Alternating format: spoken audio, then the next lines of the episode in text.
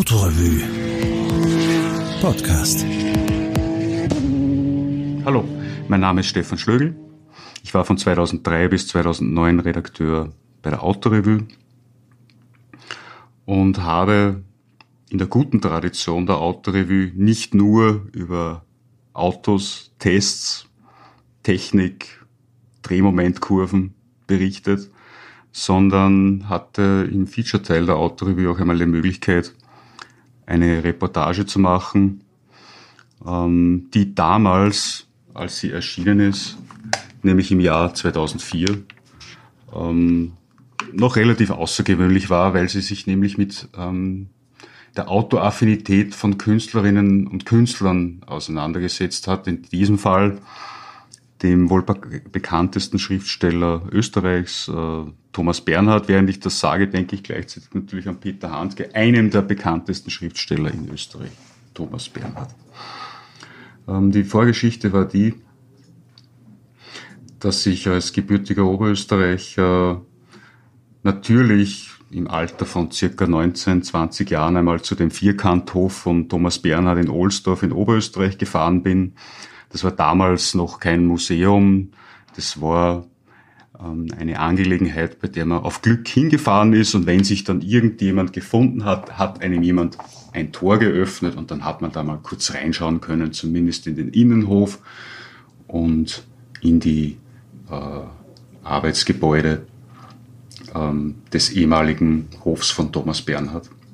Und tatsächlich war es dann auch so, wie ich da hingefahren bin, war eine gute Seele dort, nämlich der Hausmeister, ähm, der sich immer wieder um das eigentlich leerstehende Gebäude gekümmert hat und er hat mir die Tür aufgemacht. Ich bin in diesen Innenhof rein, habe mir das angesehen in einer Mischung aus Ehrfurcht als ähm, damals sehr intensiver Thomas Bernhard Leser und Neugier. Und da stand dann in einer Ecke ein grüner Mercedes W123 und der hat natürlich sofort mein Interesse geweckt und der ist da einfach so gestanden, als hätte der Besitzer dieses Auto gerade abgestellt und wäre hineingegangen in sein Haus und würde jeden Moment wieder rauskommen. Das hat mir natürlich doch sehr interessiert, neugierig gemacht. Und als ich dann Jahre später ähm, habe ich diese Idee weiterverfolgt und habe sie eben bei der Autorevue vorgeschlagen und äh, ich konnte sie dann umsetzen. Und das ist die Geschichte von Thomas Bernhard, dem Autofahrer Thomas Bernhard und dem Besitzer vielfältigster Vehikel, äh, was dann doch schlussendlich durchaus überraschend war. Unglück des Ankommens. Vor 15 Jahren starb der Skandaldichter, Übertreibungskünstler, Nestbeschmutzer, Geschichtenzerstörer. Vor 15 Jahren starb einer, der vom Geist des Motorischen beseelt war und nur im Unterwegssein glücklich war. Thomas Bernhard, leidenschaftlicher Autofahrer, stolzer Traktorbesitzer, gescheiterter Lkw-Chauffeur. Salzburg-Lehn, Arbeiterstadtteil, schmuckloses Hinterzimmer einer an Blendwerk so reichen Stadt. Grau, trist reiht sich Wohnblock an Wohnblock. Danach etwas weiter zur Glan hin ringen mutlos behübschte Einfamilienhäuser auf viel zu kleine Parzellen nach Luft. Nur ein paar Supermärkte schnattern mit ihrer Neonreklame gegen die Einsilbigkeit von Beton und Glas an. Dort, direkt hinter dem Stadion, liegt die Thomas-Bernhard-Straße. Seit 1996 trägt der kurze Asphaltstrich den Namen jenes Mannes, der je nach Lesart, politischer Couleur, Bibelfestigkeit oder emotionaler Verfasstheit als Jahrhundertliterat, Skandaldichter, Wortorgel, Provokateur, Übertreibungskünstler, Nestbeschmutzer, Selbstvermarkter oder Geschichtenzerstörer tiefe Spuren hinterlassen hat. Sieben Jahre nach seinem Tod hat die Stadt Salzburg Thomas Bernhard seine Straße gegeben. Gesäumt von dicht besetzten Parkplatzreihen führt das schmale Band zwischen zwei gesichtslosen Mietskasernen hindurch. Eng und unübersichtlich wie sie ist, zwingt sie jedem Durchfahrenden ein gemäßigtes Tempo auf. Ein Schleichweg, keine Straße. Keine Straße für Thomas Bernhard. Naja, er wird halt auf der Autobahn seine 160 drauf gehabt haben. So war er eben, der Thomas. Peter Fabian, der Halbbruder von Thomas Bernhard, nestelt an seinem Schal, der so gar nicht zum kleinkarierten Tweetsack passen will. Nicht nur seine Stimme, auch die Art, Sätze vor sich herzuschieben, um ihnen mit einem abschließenden Nicht nachzuschmecken, erinnert an seinen Bruder. Fabian hat seine Erinnerungen an den Automenschen Bernhard auf einem Blatt Papier sortiert und ausgebreitet. Der Dichter und das Auto hat er den Text genannt, kurz zuvor in einem Kuvert mit knapper Geste übergeben. Das werden sie brauchen. Eine Geschichte ragt in ihrer grotesken Zuspitzung aus dem bunten Fundus heraus. Damals eben auf der Autobahn, Anfang der 80er, Thomas mit Tempo 160. Fabian holt aus. Plötzlich hat's einen Knall gegeben. Die Windschutzscheibe ist zersplittert. Erst als er am Pannenstreifen war, hat der Thomas bemerkt, dass alles voller Blut war. Voller Blut und Splitter. Auch der Dachhimmel, die Sitze, alles voll. Als er sich dann umgedreht hat, hat er ihn gesehen, den Fasan, der da durch die Scheibe geschossen ist. Völlig zerfetzt, auf der Hutablage. Fabian unterbricht sich, streckt den Zeigefinger in die Höhe. Glück hat er gehabt, der Thomas. Der Vogel ist nur knapp an seinem Kopf vorbeigeschossen. Bernhard selbst hat diesen beinahe tödlichen Unfall kleingeredet, hat dem Joachim Unselt, dem Sohn des Surkamp-Verlegers Siegfried Unselt, gegenüber mit einem trockenen, das hätte buchstäblich, wie man sagt, ins Auge gehen können, abgehandelt. Eine Episode könnte man meinen. Eine Episode, wie sie einem durchaus und jederzeit passieren kann. Einfach Glück gehabt. Doch Bernhard hat nicht nur Glück gehabt, er hat es herausgefordert. Und das nicht nur einmal. Joachim Unselt war Mitte der 80er dabei. Eine Fahrt von Thomas Hof im Ohlsdorf ins nahe Gmunden. Der Auto voraus, der Gast hinterher. Inszeniert Bernhard als selbstmörderischen Ritt übers Land. Unselt in seinen Erinnerungen mit dem Titel Der Autofahrer. Sein Mercedes nimmt schnell Fahrt auf. In der zweiten Kurve quietscht bereits ein Reifen. Nach gezählten drei Ortsdurchfahrten jenseits der 100, kein Bremslicht beim Mercedes vor mir, gibt Unselt auf, muss sich eingestehen, dass er ihm nicht folgen kann, muss sich klar machen, dass ich das von ihm jetzt nicht erwartet hätte und trifft in einem Café beim bereits die Zeitung studierenden Bernhard ein. Unselt presst ein halbherziges Lob über dessen Fahrkünste heraus, darauf Bernhard, ja, was haben's denn? Sie fahren die Strecke auch nicht jeden Tag. Der Verdacht, in Thomas Bernhard einen die Gefahr, den Tod lässig wegwischenden Menschen zu sehen, liegt nahe, kann aber ohne den Verweis auf seine rastlose, von schwerer Krankheit geprägte Existenz nicht auskommen. Es war wohl dieses Gefühl einer kurzen, trügerischen Flucht, dieser Moment der Selbstbestimmung über das eigene Leben, der ihn, den Untergeher, den seit seiner Jugend schwer lungenkranken und stets von einem raschen Tod bedrohten für das Automobil begeisterte. Bernhard selbst bezeichnete sich als leidenschaftlicher Fahrer, als ein vom Geist des Motorischen beseelter.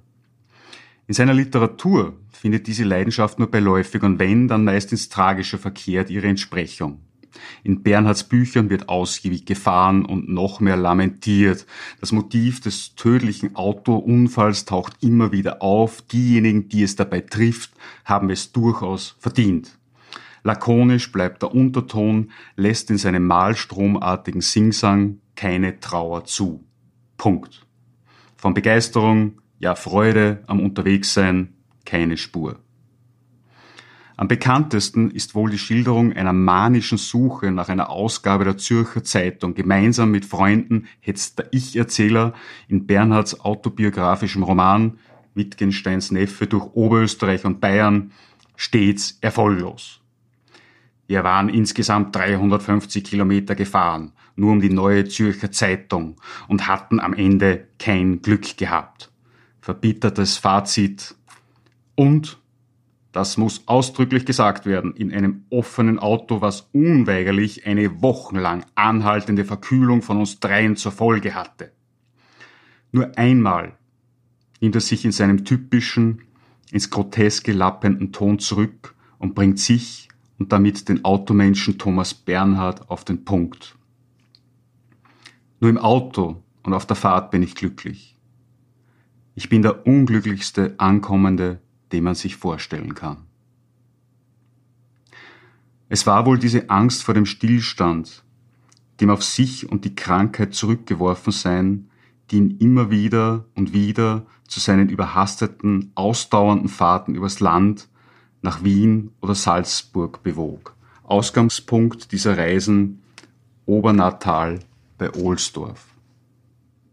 Hier, in den sanft verlaufenden Hügeln des oberösterreichischen Alpenvorlands, nahe der Autobahn, hat Bernhard 1965 mit dem Kauf eines Vierkanthofs den Versuch einer Sesshaftwerdung begonnen und ist kläglich gescheitert.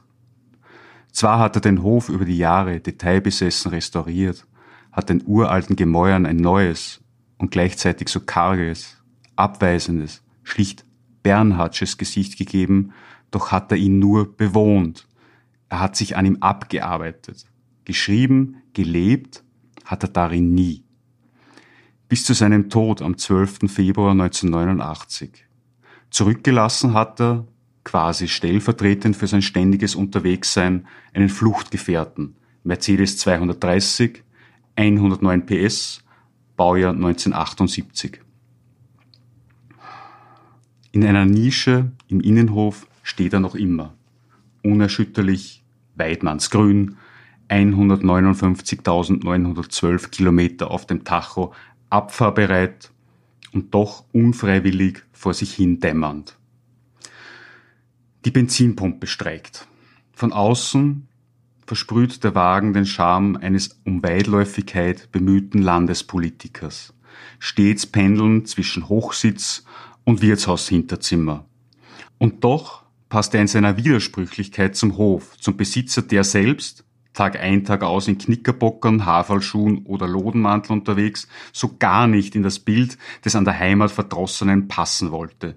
Das Selbstverständnis eines Mercedes-Fahrers jener Zeit war mangels Serienausstattung noch an den gewählten Extras zu erkennen.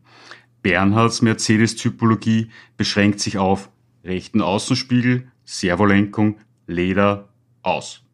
Keine getönten Scheiben, keine Automatik. Der Rest ist Benz.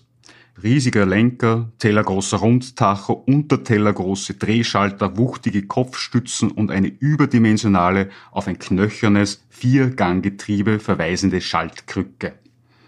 Bernhards Lederhandschuhe liegen auf dem Sitz, lässig hingeworfen, als wäre er gerade ausgestiegen. Er wollte damals nicht irgendein Auto, er hat ganz deutlich gesagt, ich will ein Kapitalistenauto. Zuckt Bernhards Bruder Peter Fabian ratlos mit den Schultern.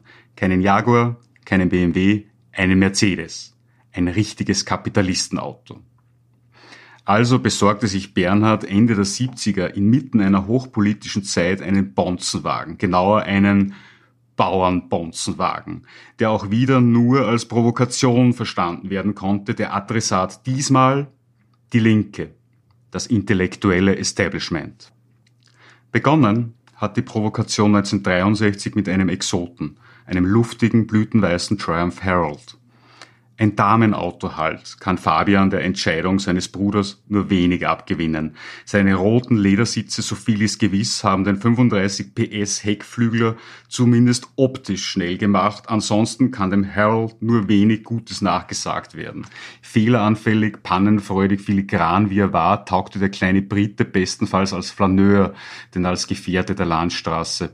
Bernhard wollte ihn dennoch hat ihn, so sein Bruder, in Wien direkt aus der Auslage gekauft.